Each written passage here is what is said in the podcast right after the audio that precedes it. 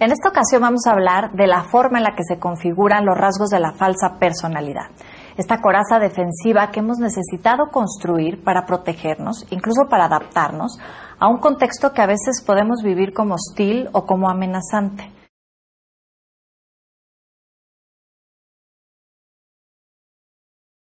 El problema es que con el tiempo terminamos acostumbrándonos a estos rasgos y nos generan una confusión con respecto a quiénes somos. Y cuando no podemos contestar con nitidez a la pregunta de quién soy, resulta entonces muy difícil poder proyectar qué es lo que realmente queremos de la vida.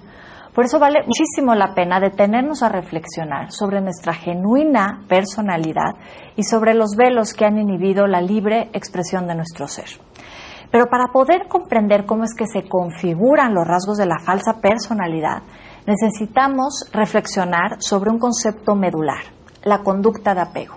Este concepto que ha sido desarrollado por John Bowlby en los años 50 y que es retomado por semiología de la vida cotidiana y emplazado dentro del contexto de la huella de abandono. Pero para comprender qué es la conducta de apego, es muy importante que se diferencie de la noción del desapego y del apego, porque son tres nociones totalmente diferentes. Para que yo pueda vincularme contigo, yo necesito colocar energía de mi yo en ti, de tal forma que el sistema quede equilibrado, que exista la misma cantidad de energía puesta en ti que en mí. Eso quiere decir que entonces no hay una confusión de identidades, porque queda muy claro quién eres tú y quién soy yo. Esto quiere decir que entonces se da un vínculo funcional a partir del desapego. Pero sucede que cuando yo coloco mucho más energía en ti que en mí, el sistema queda desequilibrado porque yo me vivo sometido y dependiente de ti. Eso quiere decir que me genera una confusión de identidades porque tú te conviertes para mí en un paliativo para mi huella de abandono. Por lo tanto, se desarrolla un vínculo disfuncional a partir del apego. La conducta de apego es distinto y tiene que ver con la conducta que el niño desarrolla a partir de la capacidad que tiene esta madre para poder acercarse tanto física como emocionalmente a su hijo. Esta sensibilidad que empieza a tener la madre para comprender y para empatizar con los estados afectivos de su hijo y además responder en consecuencia.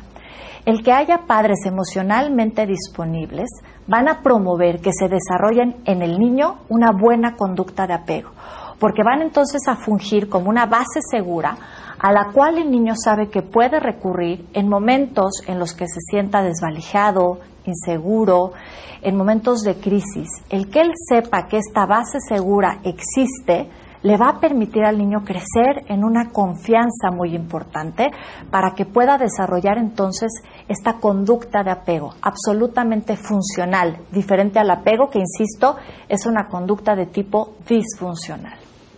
Después entonces, eh, en la vida adulta, ¿cómo se va a ver proyectada esta conducta de apego? El que en momentos de, de crisis, en momentos en el que nos sintamos enfermos, en momentos en los que nos sintamos indefensos, el que podamos tener la capacidad de parar, voltear hacia atrás, mirar nuestros alcances, el que podamos ser capaces de pedir ayuda y estar dispuestos a recibir ayuda en el momento en el que lo necesitemos, habla de que se configuró en nosotros una buena conducta de apego. Pensemos entonces en un ejemplo. Un niño que lleva tiempo construyendo una torre de bloques y de repente coloca uno de los bloques y la torre completa se le viene abajo. Este niño rompe en llanto, producto del coraje y de la frustración que le provoca ver su torre derrumbada. El que su madre en ese momento pueda tener la capacidad para acercarse a este niño y traducirle sus afectos, porque este niño no tiene por qué saber que lo que está sintiendo en ese momento se llama frustración o coraje. Esta es una función que hace esta madre. Esta madre que se acerca a partir de la confianza que proyecta genuinamente de que su hijo tendrá las capacidades suficientes para poderse ir autorregulando, irse reponiendo de este golpe, de la adversidad que están viviendo en ese momento. Cuando este niño descubre una madre, una base segura, una madre tranquila, que le está proyectando esta confianza y que se acerca y le dice, mi vida, entiendo cómo te sientes, se te cayó la torre, ¿qué quieres que hagamos? ¿La construimos juntos? Este diálogo, a partir de la confianza que le genera esta madre saber que su hijo puede tener la posibilidad de expresar su libre personalidad, es lo que va entonces permitir que el niño vaya configurando este mensaje alrededor de ello es donde va a entender que es posible tolerar la frustración, que es posible entrar en contacto con sus emociones y que también cuenta con las capacidades para reponerse de ello. Pero ¿qué sucede con una respuesta totalmente diferente? Pensemos en una madre agresiva, incluso abusiva, que en el momento en el que se viene abajo esta torre y cuando ve al niño llorar, se acerca y le dice, niño tonto, todo tiras, ni siquiera sabes construir torres, es un mensaje totalmente diferente para el niño, porque es muy probable que entonces este niño necesite identificarse con el agresor. Es esperado que en aras de poderle bajar la dimensionalidad al impacto que a veces pueden provocar estas figuras tan agresivas y monstruosas incluso dentro de nuestro mundo interno, este niño necesite mimetizarse a los rasgos de esta madre. Y entonces empieza a construir rasgos de la falsa personalidad. Si yo me parezco a ti, si yo empiezo a incorporar estos rasgos a veces agresivos, incluso abusivos en algún otro momento, eso quiere decir que no me puedes hacer tanto daño, porque tú y yo somos iguales. Entonces, insisto, se da esta identificación con el agresor y se empiezan a troquelar estos rasgos de una manera defensiva. Pensemos en una tercera posibilidad. Una madre que frente al mismo hecho, de ver a su hijo llorando porque se le vino abajo la torre, descarta o minimiza sus afectos esta madre que llega y le dice, ay, ya, ya no llores, no pasa nada, no pasa nada, ándale. Este niño, que tal vez en otro momento de la vida se cayó, se pegó, le está doliendo y la madre vuelve a responder en el no pasa nada, no pasa nada. Este no pasa nada se convierte en el mensaje del continuo de la experiencia. En la vida no pasa nada. En la vida no pasa nada y no sientes ni siquiera tus afectos. El mensaje que entonces este niño empieza a traducir es que necesita descartar o minimizar lo que está sintiendo. Y es esperado entonces que la vida adulta de alguna manera minimice lo que le está ocurriendo y también minimice y le cueste muchísimo trabajo empatizar con los estados afectivos de otras personas.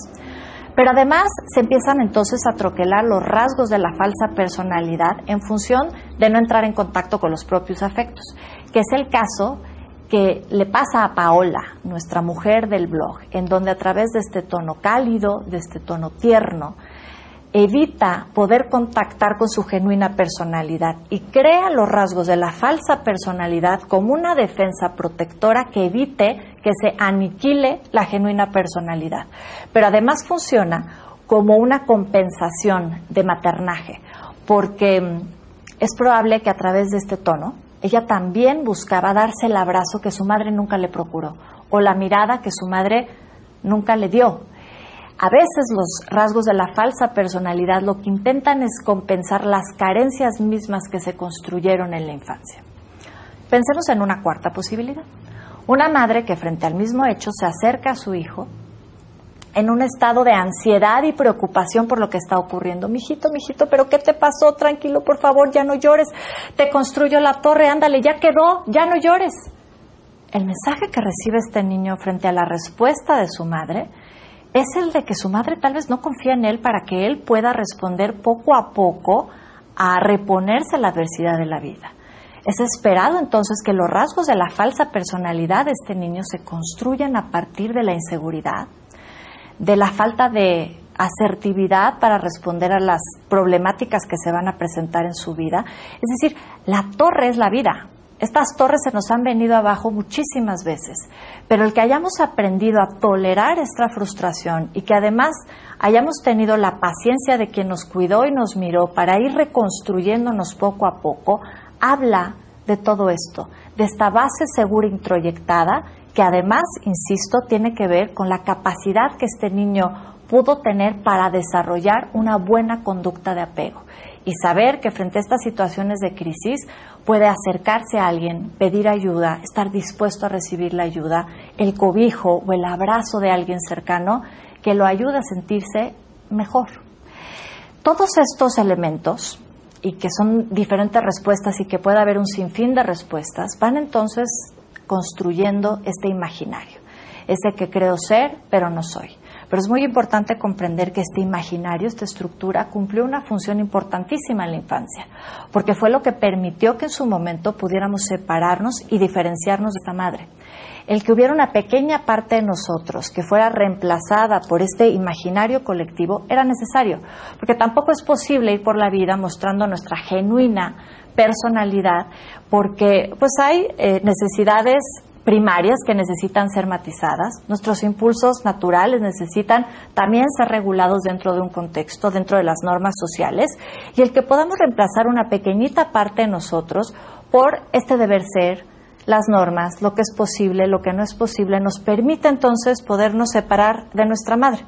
Porque de otra manera necesitaríamos a mamá y papá todo el tiempo pegado a nosotros diciéndonos lo que es posible, de lo que no es posible, lo que está permitido, de lo que no está permitido. Para que yo pueda entonces ejercer mi función como ser autónomo, necesito introyectar la norma, saber y autorregularme. Y es esa pequeñita parte de nosotros que, insisto, es reemplazada por esta estructura del imaginario colectivo. El problema se da cuando la mayor parte de nosotros, de nuestra genuina personalidad, queda usurpada por este imaginario. Porque entonces se vive la sensación de que uno crece con una camisa de fuerza que no le permite la libre expresión de su ser. Pero la pregunta que surge de forma pues, espontánea y genuina es ¿cómo puedo entonces identificar mi genuina personalidad de los rasgos de la falsa personalidad. Es por eso que en semiología de la vida cotidiana hablamos de la importancia que tiene desarrollar la herramienta de la autoobservación.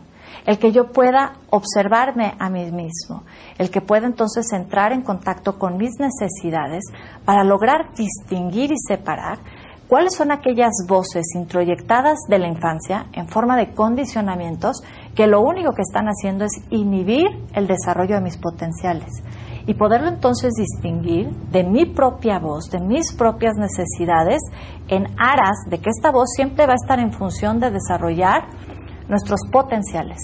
Cualquier condicionamiento que inhiba el desarrollo de los mismos se trata de un rasgo de la falsa personalidad a medida que podamos observarlo de manera sistemática, es que vamos a poder ir desmantelando de forma natural estos rasgos de la falsa personalidad. En el grupo es muy fácil advertir estas conductas porque quedan expuestas las defensas de cada uno de los participantes y cuando en el grupo se cachan uno a otro la defensa, sucede que se da una gran crisis para el autoconcepto, pero se da en un ambiente de confidencialidad, en un ambiente en donde se desarrolla esta confianza, esta base segura que permite que la persona pueda explorar entonces su genuina personalidad descubriendo en su vulnerabilidad la recompensa de sentirse más vinculado a los demás. Es importantísimo entonces reflexionar sobre nuestra genuina personalidad, porque no existe nada más satisfactorio en la vida como en el grupo que el permitirnos ser nosotros mismos. Y además tener la sensación de que hemos sido aceptados. Ha sido un gusto volver a compartir contigo este espacio. Espero que esta reflexión en torno a la falsa personalidad versus la genuina personalidad te permita empezar a desarrollar esta herramienta de la autoobservación. Se vuelve de verdad un privilegio empezar a vivirnos de forma auténtica. Muchísimas gracias por tu atención.